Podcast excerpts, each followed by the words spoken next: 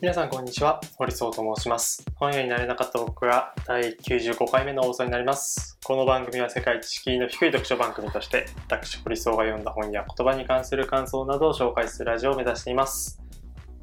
えー、今日から巷では4連休ということで皆さんいかがお過ごしでしょうか。まあ、あの、東京は、まあなんか毎回コロナ禍に関する話題を話してますけど、緊急事態宣言になってていて、で、オリンピックも、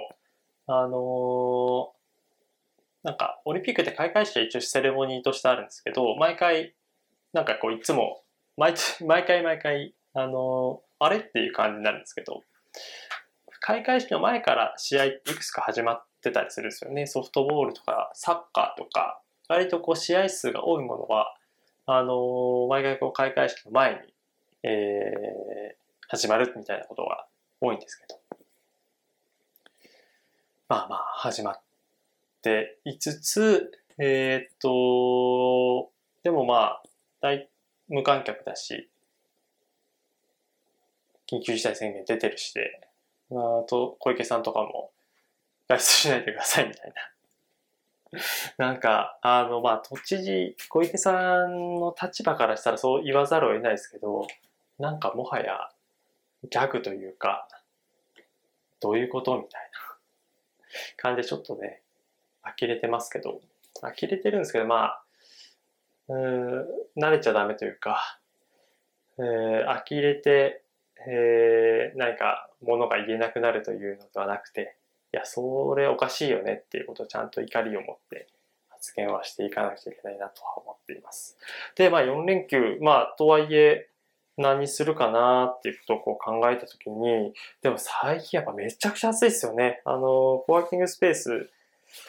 自分がこう行ってるところまで、あの、それなりにちょっと、まあそんな遠くではないとはいえ、えー、5分10分で行ける距離ではないので、コワーキングスペースまで自転車で行ってるんですが、まあやっぱ暑くてマスクを、えー、しながら行くと、まあ、しながらもちろん行くんですけど、なんかこう、やっぱこう、汗で、いきなりこう、ついた途端、こう、べちょべちょになるみたいな。なんかそういう不快感が、あ、そうなんだよな、こう夏なんだよな、っていう感覚ですよね。そう、なので、なんかこう、外、その、外出自粛ですけど、当然なんか遠出はなかなかできない中で、じゃあ何すんのか、近場でなんかこう、公園とか行くのか。でも、やっぱ熱中症とかね、やっぱこう、今は結構暑いなっていう感覚があるので、まあその辺も注意していただきつつ、なんか一番ベストな過ごし方は、本当に 家でオリンピック見るのが一番ベストかもしれないなと思いつつ、なんかこう、いい過ごし方ないかなっていうのを考えたりしてます。で、今、あの、自分が、あの、クライアントとして関わっている、えー、企業の採用案件で、えー、 Slack のグループにこう入らせてもらってるんですけど、あの渋谷のヒカリエで韓国ドラマというか、ネットフリックスの、えースタートアップとか、他に2つぐらいなんかの主要な作品の展覧会みたいなのをやっていて、千、た、1700とか1900とか、なんかそういう価格帯で、なんか展覧会光でやってるみたいな、結構高いですよね。で、えー結構高いよねって話をしつつ、あのースタートアップはすごいおすすめですみたいな。スタートアップはまあ、他にもこう、ベンチャー界隈で、えー面白い話なのでぜひ見てくださいみたいなツイートとかもよく見るので、なんかどっかのタイミングで見たいなと。と言いつつなんかイテウォンホテル、イテウォンホテル、ホテルじゃない、イテウォンクラスか。もうなんか途中で、本当に中途半端なところで、ここまで見て途中で止めれるんかっていうぐらいのところで、10、12、3話ぐらいかな。割といいところでこう止めてしまっているので、そっちも、実は続き気になるな。結末ももちろん気になるんですけど、続きも気になる。どうやってこう彼らがよりこうビッグになっていくのか。ことも気になるな。エンタメ系は、あとは、あとはその、全裸監督2ですよね。全裸監督2も、えー、っと、終盤差し掛かるところぐらいまで見ていたりとかするし、本当は大河ドラマも、あの、晴天をつけとか、あと、キリンが来る。あれもね、途中まで見てるんですけど、なんとか全部見切りたい、あの、完走したいなと思いつつ途中で止めちゃってるっていう感じですね。なんか、止めちゃってるっていうと、あ、実は内容そんな面白くないんですねっていうふうになんか思われちゃって嫌なんですけど、どれも面白いです。どれも面白いんだけど、なんかやっぱ、あの、単純に見る時間がそこまで確保できてないっていうだけで。世の中は、あのコロナが始まった時はエンタメがどうなるのかっていうふうになってましたけど、えー、本当ここに搭載、いろんなところでこうエンターテインメントのコンテンツを作ろうっていうのがやっぱあって、やっぱエンタメをこう求めてる人が多くて、ってことはこう作り手もそれに応じてこう作る。そういうなんかこうシステムができてるなっていう感覚があります。まあその中音楽とかはすごい大変だし、あの、人が絡む演劇とかも、まあ、田中圭さんとかが、あの、コロナに感染していたりとか、タイガーさんとかが、えー、ドラマ撮影、まだ全然してる時にコロナになってっていうことで、結構ね、やっぱ心配なことも多いですけど、そういう気になるニュースもありつつ、まあ本当一日でも早くコロナが、あの、収束に向かうことを祈るばかりだなと思っている次第でございます。はい。ということで、えっ、ー、と、今日紹介する本はですね、えっ、ー、と、実は、100分で名著シリーズを、の本を紹介したいなと。2021年7月放送ですね。前回が2000、えっ、ー、と、本当に2週間前ぐらいに2021年6月放送のレイ・ブラッドベリーの歌詞451と紹介したんですが、そんな経たずに、えー、2021年7月放送のボーボワール老いという、えー、本をですね、取り上げたいなと思っています。まあ、あのー、本当はこれぐらいのタイミングでコンスタントに、えっ、ー、と、放送が終了した直後ぐらいに、えー、紹介したいなと思ってるんですけど、まあ、あの今回の、えっ、と、テキスト紹介から、え通常運転していきたいなと思っています。なんかこう、半周遅れとか、ちょっとかっこ悪いので、放送を見て、見終わった直後か、まあそれに近いぐらいのタイミングでご紹介していきたいなと思ってるんですが、えっ、ー、と、まあ、テーマというか、こうタイトル、僕は、あの、ボバーの作品も、老いという作品も、えー、一度もこう触れたことがなくという感じですけど、えー、解説務めているのが上野千鶴子先生ということで、東京大学メールプロ社会学者の先生ですね。あの、東大の、えっ、ー、と、2年前か3年前ぐらいの式辞ですか。えー、そこで読み上げて、あなたたちがこう実力で入ってきたと思われるかもしれないけど、結局環境が良かったんだよっていう。それですごく、なんかお祝いの席で、あのー、そういう発言は不適切なんじゃないかとか、いやいや実力でしょ、みたいな感じでしたけど、それはこう社会とか環境とかそういうものが恵まれていたから、あの、あなたたちは東大に入れた側面もあるっていう、その指摘はもうほんともっとうだなと思いますし、あの、マイケル・サンデルさんが、あの、最近は、えっ、ー、と、本当にこう実力ってのは、本当に実力なのかっていうような本を出しましたけど、まさにその辺は、あのー、東大生調べてみたら、親のほとんどがかなり所得が高い人っていうのが結果も出てますから、その辺の、なんだろう、こう発言というか、えー、考え方みたいなのはすごく印象に残ってる人だったので、めちゃくちゃ楽しみでもありました。で、えっ、と、老いというテーマで、なんか、僕今36で、まだ老いをこう感じることってそんなないんですよね。あのー、なんか30代になってくると 自分のことをおじさんおばさんっていうふうに言う人もいたりして、僕はなんかあんまりそういうの考え方にこう組みしないというか、まあ僕は別になんか今感性が若いつもりというか、あと、まあ、なるべく定期的にこう運動したりとか、あの、食生活に気を使っていたりしているので、まあ、若さみたいな。対して、うん、まあ、若いっていう時戻れはしないけど、その、自分がこう、老いるということに対して、あの、なるべくこう食い止めていきたいなっていうふうにこう思っていた人間でした。なので、この老いという本、この中身全く知らない本で、えー、まあ言葉悪いですけど、今回100分で名著の会話、外れ会かな、みたいな。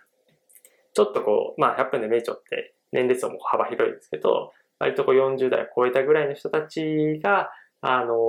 ー、まあ、老いていく過程をこう、なんですか、こう、自分ごと化していく中で、えー、なんかこう、当事者性をこう持てるんじゃないかっていうふうに思ってたんですけど、結論から言うとこの老いという本、この100分で名所でこう紹介されていて、僕自身もすごくハッと気づくことが結構多くて、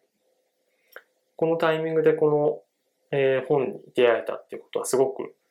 あのー、自分にとってはプラスだったなと思っています。で、その理由をいくつか、まあ、述べたい、まあ、この読書ラジオでは述べたいなと思っているんですが、えっ、ー、と、一つはもう本当冒頭で、えっ、と、まあ、こう、不意に言われたことで、まあ、いきなりこう、初めにということで、置いて何が悪いっていうこと。で、まあ、上野先生って結構こう、フェミニズムというか、あの、ジェンダー論みたいなところで、えー、日本ではこう有名な先生として言われてますけど、そもそもその、老い、こう、若さとこう、老いのその断絶もそうですし、男女のこう、違いっていうのも割とこう同じような問題だっていうふうなことを捉えています。えー、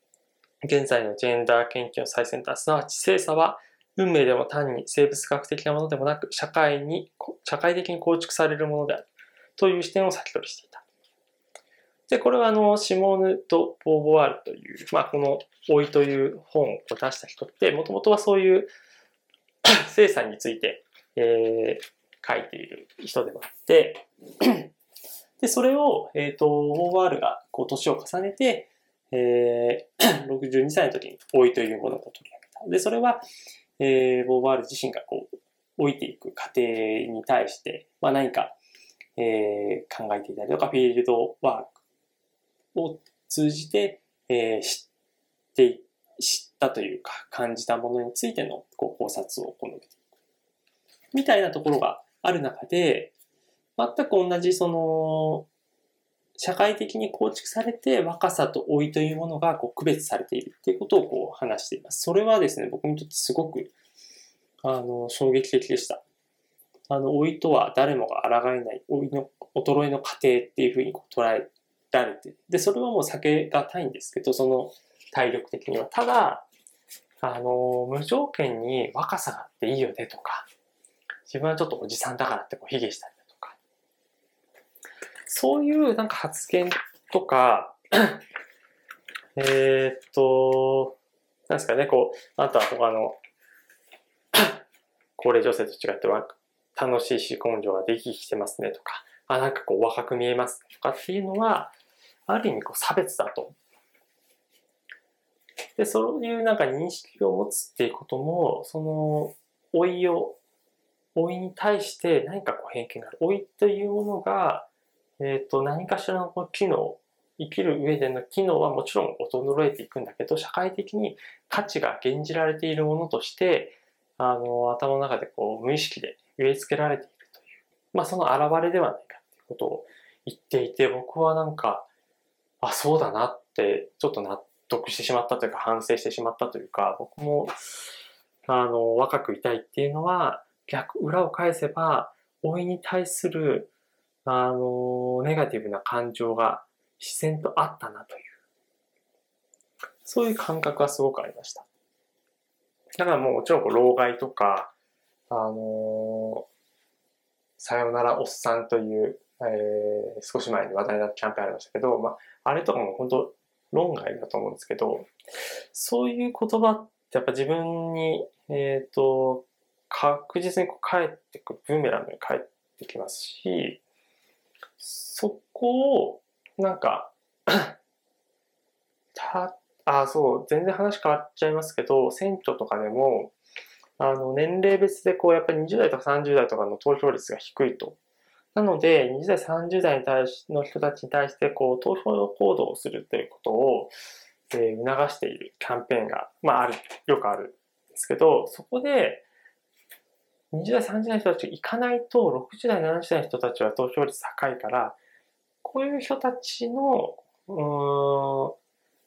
ん、やりたいことを優先したいものが政策に反映されますよ。だから20代、30代の人たちは、ただでさえ数が少ないんだから必ず投票に行くべきだっていうこうロジックをやってるんです。それもですね、なんか僕は昔からなんか違和感を感じてたんですけど、自然と、あその、60代、70代たちが、あの自分たちに有利な、えー、政策とかそういうものをやっているっていう、そういう人たちを選んでるっていうのは、なんか、そういう側面確かにあるかもしれないけど、だいぶこう、あの、自分たちがこう、お置いて、置いていく。その時に、なんか、ちゃんと意思決定ができない人たちだ。こう、全体感を踏まえて意思決定ができず自分たちのことしか考えてないんじゃないかっていうふうに、帰ってきてしまうんじゃないかっていう。それはなんかすごい違和感で。でまさにそのことを割とこう告げている話になっているんじゃないかなっていうふうに思っています。男女に、男女もこう老いに対するこうイメージが違う。えー、女性は若さこそがまあ価値だと思っている。だけどそれは、あの女性もそういう脅迫観念を持って若さ、若くありたいっていうこともあれば、男性も、まあ、こうセックスというか、こう、性機能がちゃんと果たしている状態まあ、例えばその、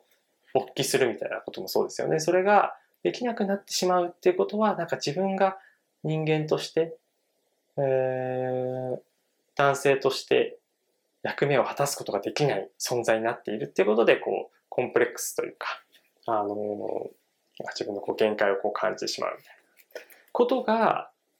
なんか本当にこう文学作品とか、その OR がいろいろこう調べていく中で、すごく怒ってるっていうことを指摘している。そのなんか、あの、スタンスはとても、なんかこう、ハッとさせられる部分だったなっていうのをすごく感じます。うん。で、えっと、この本は、あの、第4章に書かれている通り、えっと、では、私たちはどうすれば豊かな老いを生きることができるんでしょうかシェーデ・ボーヴォワールさん。その方もいるでしょう。結論から言うと、大いにその答えは書いていませんと。それは個人が乗り越えるべき問題ではなく、運命が引き受けるべき課題だとボーヴォワールは考えているからです。っていうことで、もう身も蓋もないというか、あの、世間任せみたいな、そういう結論になってるんですけど、でまあ、やっぱり視点を変えると、そうなんですよね。こう、そこに対してこう課題意識を感じて、じゃあ自分で何とかしようっていうふうに、こう、自分だけのこうアクションで考えるのは、まあ間違っていると。これは社会的な問題なんだから、社会の側をこう、まあもし変えたいと思うのであれば、変わるように、えー、アクションしていかなくちゃいけない。みたいなことがこう書いてあります。まあそもそも、なんかその、あ、あとはですね、こう、老いのことをこう考えるっていうことは、自分がどう自由かっていうことと、えー、イコールだということが書いてあるんですよね。そこはですね、すごく僕は、あの、いい表現というか、なんかこう希望をこう感じました。老人の性を問うことは人間とは何かを問うことにつながります。また、性は自由の問題ともつながっています。性ほど規範でがんじがらみになっているものはない。人間とは何か、自由とは何か。老人の性はまさに実存主義の問題に直結します。そういうわけで、タブ視されがちなこの問題に真正面から取り組めることにしましょう。性とか老いとか、まあそういうもの、まあ老いと性はこう切っては切り離せないものとして書かれているときに、その老いとか性とかを考えるとことは人間自身、自分がどうあるべきなのかっていうのを取ることでもあるよねっていうことが書かれています。なんかそういうふうになんか自分がやりやりたいことやるべきことどういうことを仕事にしようかっていうことを考えて自分の生きる意味とか、生きる価値をこう考えることが多かったんですけど、逆になんか自分が、まあ、ある意味これ逆算的思考なのかもしれないですけど、まあ、どういうふうにこう置いていくんだろうかっていうことを考えていく上で、なんだろう、その自分のこう価値の置き方、置き場所みたいなのが、あのー、なんだろう、こう、ぼんやりとこう見えてくるっていうのはあるのかなと。まあ、どっちのアプローチも重要なんですけど、片方だけのアプローチだと、えー、見落としてしまうこともたくさんある中で、えー、自分がこう若い、今の現在地の方から自分のこう価値をこう考えるってことと。やがて自分は老いていく、ね。間違いなく人間は死ぬし、間違いなく人間は老いていくんだから、じゃあその老いている自分がいた時に、じゃあどういうことがなんか自分にとっての、あの、生きる存、生きる上でのこう、生きてる価値というか、存在の理由なんだろうか。っていうようなことを考えるのはすごくいいですよ。いいですよというか、というアプローチも、あの、必要なんじゃないですかね。ということが、えー、書かれているんじゃないかなというふうに思っています。えっ、ー、と、なんだろう、だから、すごく、この回の放送とか、このテキストで書かれていることっていうのは、なんかすごくなんか無理やり賠償化するというか、一般化したときに、なんだろう、こう、俺はまだまだ、あの、老けてないとか、うん、おっさんだからって、こう必要以上に卑下したりだとか、あるいは逆に、えー、まだまだおっさんじゃないよっていうふうに言うとか、あるいはそういうふうにあろうとする姿勢っていうのは、えー、何かこう、置いていく。未来の自分に対して、えー、未来の自分を低く見積もっているっていうことにつながるんじゃないかなっていうふうに思ってます。それは、あの、未来の自分じゃなくても、あの自分の両親であったりだとか、えー、自分に近しい年長者の人たちをいたずらにこう低く見積もってしまうっていうことにもつながって、で、それはやがて自分にこう返ってくるっていうことだったりするので、その辺のなんか価値観というか考え方自体は、まあ、いきなりこう改めるってことは難しいかもしれないですけど、時間をかけて、えー、老いというものに対して、えー、持っている価値観、認識みたいなのをこうアンラーニングしていかなくちゃいけないんじゃないかなと思う次第でございます。はい。ということで、えっ、ー、と、今日は、えー、100分で名著、2021年7月放送の100年名著、フォーワール老いについて、えー、紹介させていただきました。えー、今日の配信は以上になります。また次回配信もお楽しみください。